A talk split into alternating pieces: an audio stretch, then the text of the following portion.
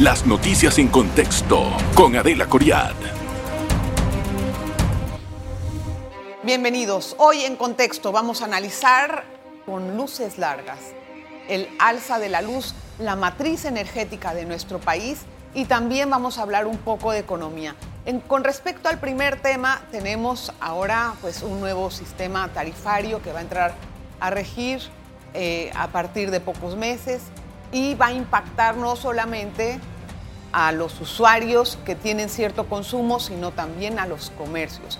¿Qué va a pasar con esta alza? ¿Se lo van a trasladar a los, a los comerciantes? ¿Se lo van a, trasladar a, los, a las personas que compran los productos?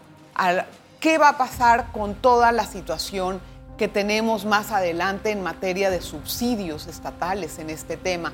Vamos a seguir haciendo este tipo de aportes desde el Estado para poder nivelar el costo de la energía eléctrica y en materia económica, ¿qué le espera al país con tanta falta de ingresos por parte de la mina y de algunos otros temas que no se han desarrollado como deberían de ser?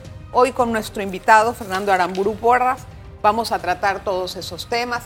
Él, bueno, usted sabe que él es economista, tiene mucha experiencia en el campo energético por ser exdirector del IRA. ¿no? Exdirector del IRA. Director era, ¿no? Director era director general del IRA, sí.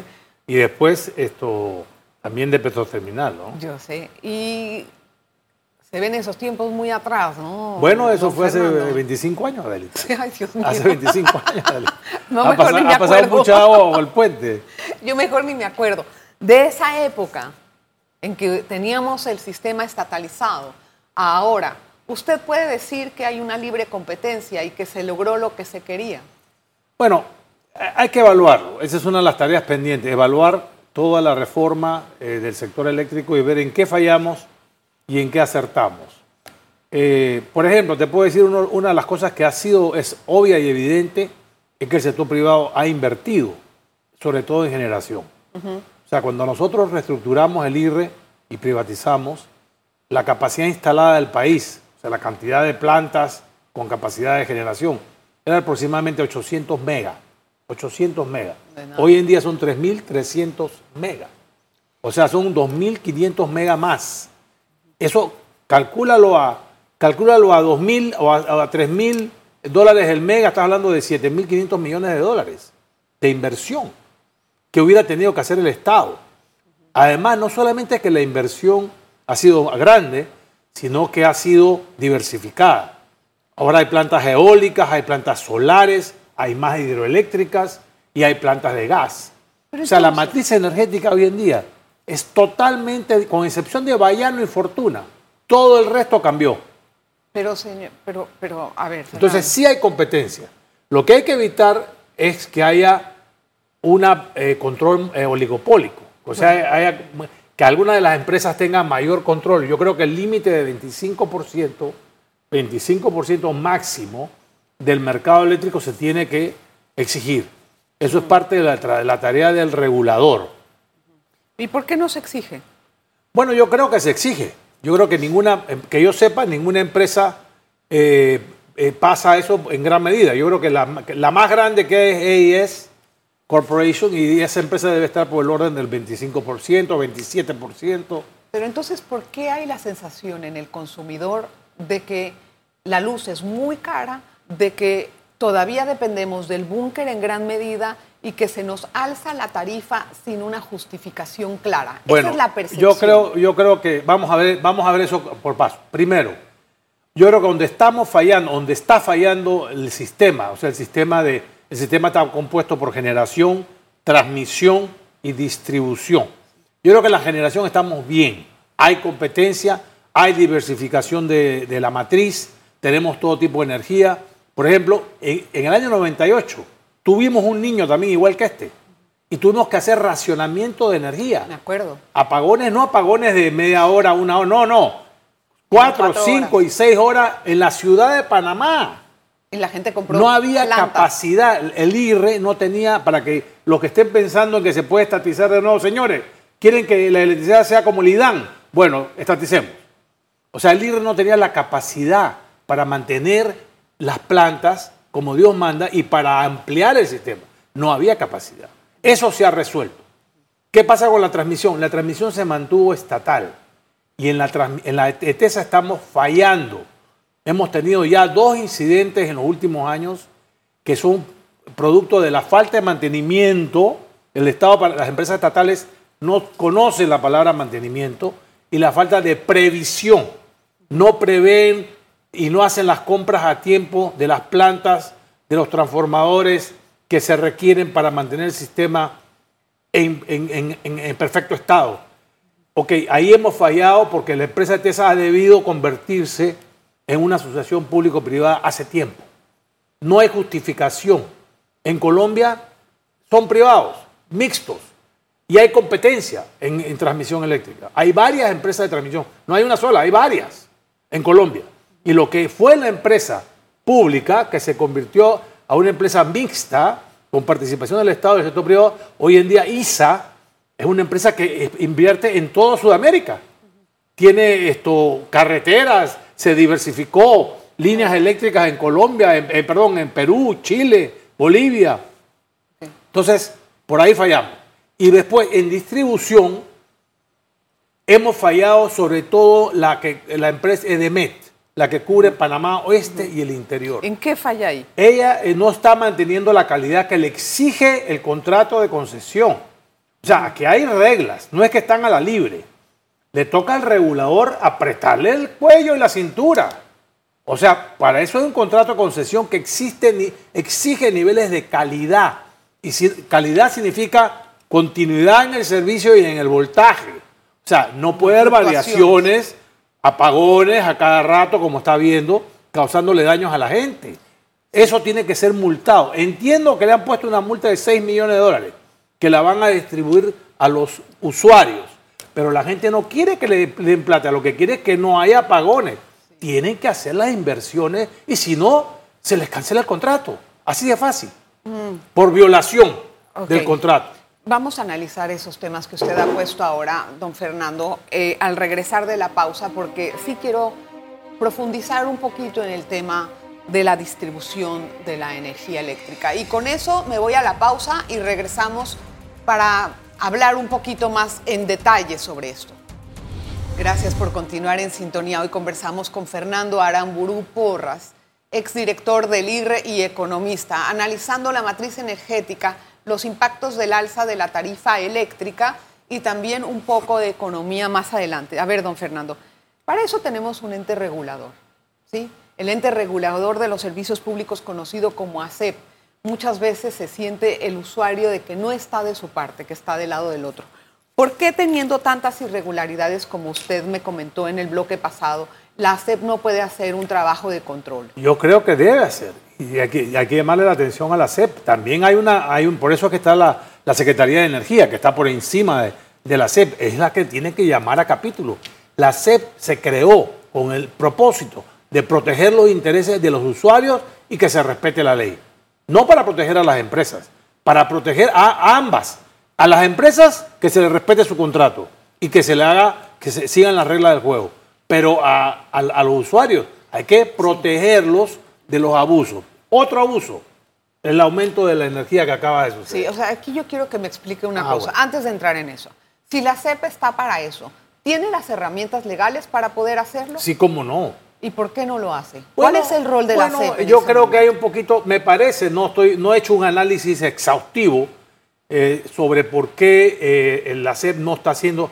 Yo creo que lo están haciendo, pero a paso de tortuga. No, pero eso o no sea, a paso de tortuga, analizando las cosas, evaluando las cosas. Hoy hay evidencia suficiente del daño que están causando al Hospital Solano de Panamá Oeste, a la población. Lo que pasa es que es muy difícil presentar un reclamo. Esa es una de las reformas hay que revisar después de 25 años. Pero ¿por qué nadie oye, después de 25 años, todo, hasta yo me voy a hacer mi, me, pongo al día, ¿no? Mi gimnasio, mi examen médico, porque claro, las cosas evolucionan. Pero ¿por qué nadie se ha atrevido a hacer eso? Bueno, yo creo que ellos, vamos a darle el beneficio de la duda, ellos están reaccionando. Esta primera multa que le han puesto, 6 millones, le han puesto una multa, esto hay que, que hay que ver que la paguen, eso tiene que ir para el usuario. Pero eso no me resuelve el problema, tienen que invertir hay que hacer las inversiones que estoy seguro que se, que se obligaron a hacer para mejorar la calidad con dobles circuitos, con mejores eh, sistemas de control, etcétera. Pero ¿por qué en este momento se hizo un alza en la tarifa eléctrica Bueno. si en, en septiembre se consultó? Hasta yo escribí y me opuse en el mail. Yo no estoy de acuerdo con este aumento, ta, ta, ta, ta. Bueno. Igualmente se hizo. Bueno, el sistema se creó para que cada seis meses se revise la tarifa. Puede por ser el para lado abajo de también, gener- ¿no? para abajo y para arriba. El lado de general, igual que el combustible, va para arriba, va para abajo. Esto, no hemos visto para abajo mucho en la energía, eso tengo que yo confesar. creo que casi nada. Bueno, se revisa. ¿Qué se mira? Los contratos. O sea, toda la- lo que va en la tarifa, lo que es generación, hay que estudiar un poquito técnico, me voy a tratar de explicar lo mejor posible. Está basado en los contratos a mediano y largo plazo. Los generadores eh, hacen, se hacen licitaciones de tiempo en tiempo y todos compiten y se le da el contrato al mejor postor. O sea, compramos como sociedad la energía al menor precio posible. Eso lo hacían los distribuidores antes. Martinelli les quitó eso a los distribuidores y se lo pasó a ETESA con sus fines particulares. Eh, nosotros criticamos mucho eso en el momento porque TESA siendo estatal se presta a manipuleos de parte de los intereses políticos. Entonces, no nos gusta y no nos gusta la idea de que TESA compre energía. ¿Qué ha pasado? Eh, TESA no ha cubierto, la ley manda que tiene que cubrir la demanda, el 100% de la demanda, no el 80 ni el 70, el 100. ¿Qué pasa? La empresa ENSA tiene el 30 o 40% de su demanda que no tiene contrato. Y no tiene contrato porque TESA no ha hecho las licitaciones. O sea, negligencia de TESA. ¿Cuánto tiempo tiene así? Tiene años sin Sí, hacer pero- pero entonces ¿qué ahí hay- pasa? ahí hay algo claro Bueno, no mientras el precio del mercado, entonces, ¿qué pasa? Tienen que comprar en el mercado spot. Sí, pero eso Cuando el mercado spot estaba bajito, felices todos estaban felices la vida, pero ahora el mercado spot subió Exacto. Por la sequía, por el costo de combustible, el mercado Claro. de 70 se disparó a 120. Don Fernando, yo soy un- Entonces, nos están cargando ese aumento. pero, En mi opinión, no deben cargar ese aumento, pero si porque se- es una negligencia de parte de la empresa de transmisión. Pero si usted dice que se revisan los contratos y que en el contrato hay situaciones que no se están cumpliendo, como adecuación del equipo que debería hacerse, La calidad del servicio, no están cumpliendo en la calidad ¿por del servicio? qué se permite entonces que la empresa pueda hacer estas maniobras y no cumpla con lo Bueno, otro no, que es no básico? confundamos. Lo que, la, la que está obligada a comprar la energía es ETESA. Es- es ETESA, y se la asigna a las distribuidoras. Antes no era así. Bien. Las distribuidoras compraban cada uno y eran responsables. Mire, si la distribuidora hubiera sido res- responsable y se hubiera quedado sin contratos, hubiera sido responsabilidad de la distribuidora. Pero como es ETESA, es la responsabilidad de ETESA. Y que el Estado no va a meter la mano en el bolsillo para cubrir eso, porque no tiene de dónde. Entonces se la pasa al, al- al consumidor. Eso no puede ser. Eso hay que revisarlo. La ley obliga a cubrir el 100% de la demanda. ¿Cómo nos va a impactar esta alza? Bueno, 25% de la población. Tú, tú sabes que yo no prendo Bueno. el aire de mi casa tantas horas Bueno, porque son siento que 300 estoy esclava a- a, Bueno. la factura. O sea, yo me siento que estoy trabajando Y para yo pagar también. una y factura yo también. eléctrica. Y yo también, Adelita. Pero es que uno puede vivir nos uno está de esa golpeando, manera. Nos está golpeando a todos los que consumimos más de 300. Y nos está golpeando más a los que estamos en ENSA. Porque ENSA es la que no ha contratado el 100%. Está eh, eh, eh, comprando en el mercado spot. Estamos pagando energía a precio de combustible. Entonces, Qué eso no es así Perdón.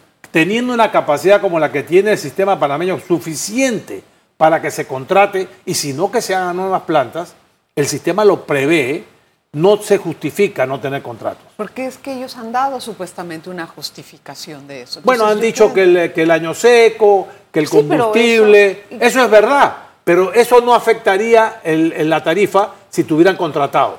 Pero espérate, yo quiero analizar después de esta Solo pausa. afectaría como le ha afectado a... Mira, mira tú la diferencia, ¿no? ¿Por qué crees que en, en- en Edemet, eh, perdón, en Edemet no ha subido la tarifa? Porque están contratados. Claro. ¿Y por qué crees que en no. ENSA ha subido? Porque Claro, no están porque contratados. el- Entonces, ¿cuál es la razón que la ha subido? Que no están contratados. Es que alguien está aprovechando En algo ahí. EDEMET, no. Es la negligencia nuevamente de TESA. Pero esa negligencia le sirve a alguien para algo. No, eh, Entonces- yo creo que es simplemente negligencia. Ah, no, o no sea, puede ser, eso es- ¿a quién le está sirviendo? entonces, bueno, ¿qué- está sirviéndole a los que están vendiendo en el mercado spot, es Entonces- correcto. Entonces el director de TESA, perdón, pero Bueno, es que ya, ya no es la primera vez que cometen una, una falta. Mire usted el último día la- la- la- el apagón que tuvimos nacional. Yo quiero Y hablar Que de todavía eso. no hemos visto, no hemos visto cuál es la causa de ese apagón. no todavía. Y vamos a analizar eso más adelante. No se vaya, por favor, un programa didáctico. Le agradezco muchísimo que esté con nosotros en En Contexto. Hoy hablamos de energía y hablamos un poco de economía.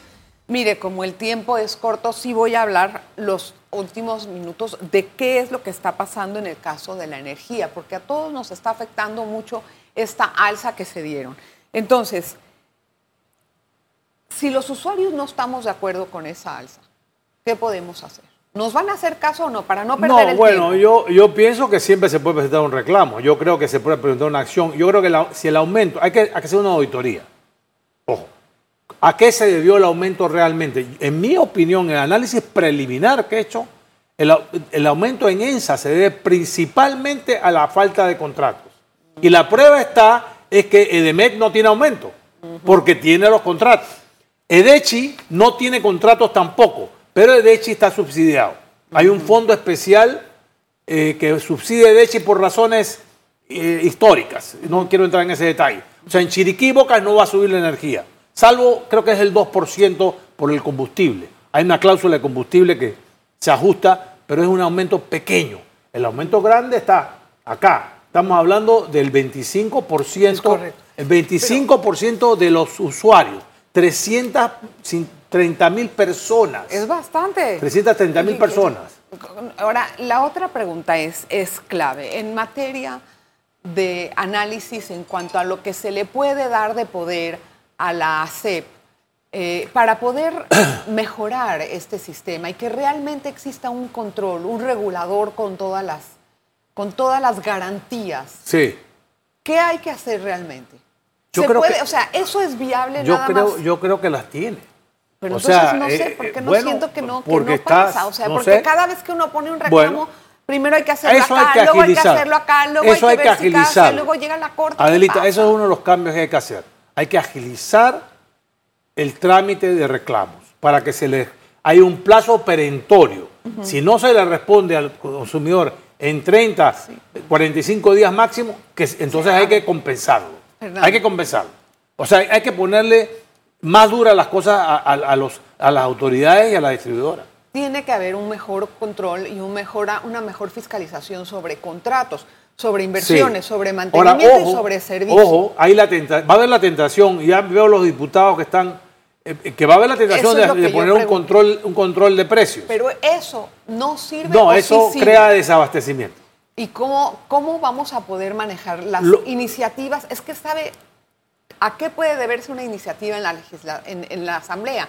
A que hay una insatisfacción comunal, tal Claro. vez en el servicio, y entonces los Claro, diputados. lo que se puede "Yo hacer para hacer". respetar la, la- para respetar la, la institucionalidad del sistema, se puede presentar un reclamo por el aumento de ENSA, que se haga una auditoría, que, que el- algún ente independiente haga una auditoría nombrada por la Secretaría de Energía, tiene que ser la Secretaría de Energía, no hay otra institución, que haga una, una, una auditoría independiente o, o a- a- una acción para ver ese aumento a qué se debió. Y si el responsable es ETESA, ETESA tiene que absor- absorber ese aumento, no la población. Ahora, hablando un poquito de economía, don Fernando, ¿cuándo es que es el momento en que las calificadoras hablan acerca de las, de los, eh, del riesgo país? eh, de la, si perdemos la calificación en Panamá Bueno, o no, ¿en qué fecha en se hace abril. eso? ¿Y qué, qué estima usted? En marzo, abril. Está difícil, porque este gobierno no ha dado señales, eh, salvo el, el ajuste, eh, el ajuste entre comillas que hicieron del presupuesto. Vamos a ver cómo terminan el año. Si cumplen o no cumplen con la meta. Si cumplen con la meta sin hacer creative accounting, ¿no? O sea, haciendo las cosas kosher, Entonces tenemos la posibilidad de que no nos quiten el grado de inversión todavía y esperen al próximo gobierno. Esperen a ver qué va a hacer el nuevo gobierno. Si va a ser un gobierno austero, que va a bajar los Depende de gastos, quién gane. que va a subir los ingresos, subir los... in- No es solamente bajar gastos, subir... Ayer escuché a varios candidatos bajar gastos, sí, bajar gastos y subir ingresos. Hay que revisar exoneraciones. Ahora, Demasiado exonerados.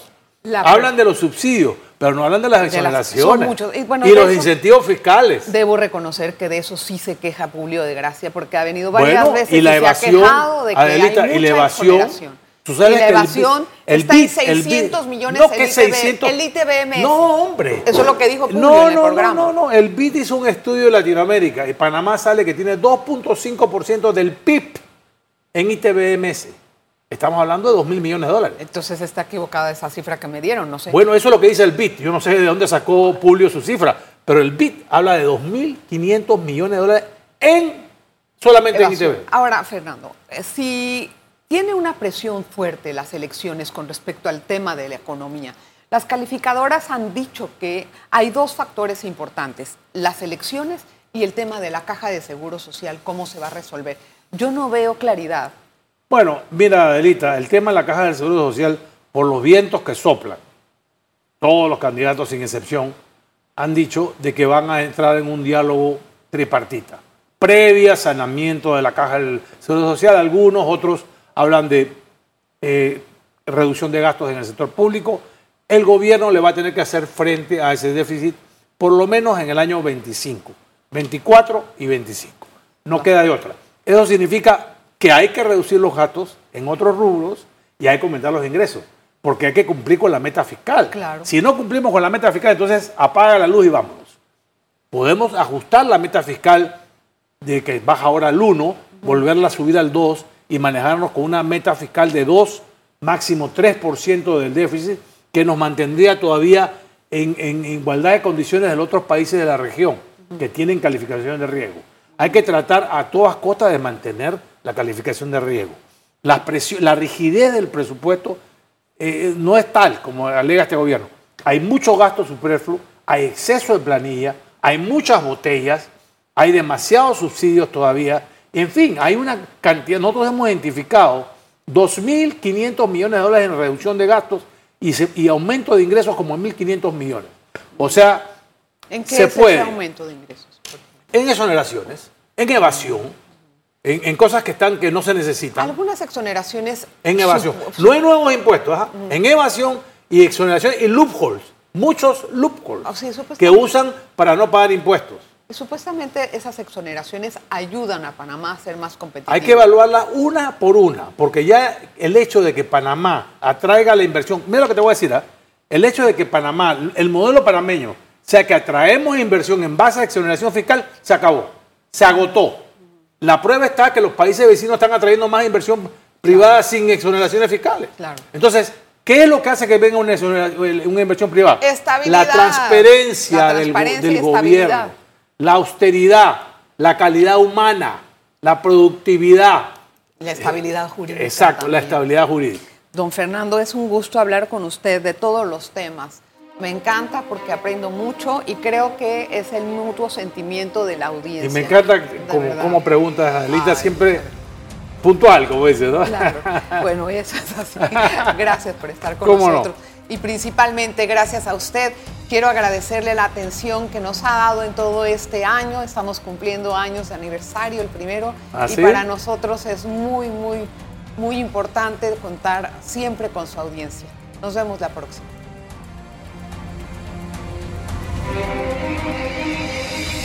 Las noticias en contexto con Adela Coriad.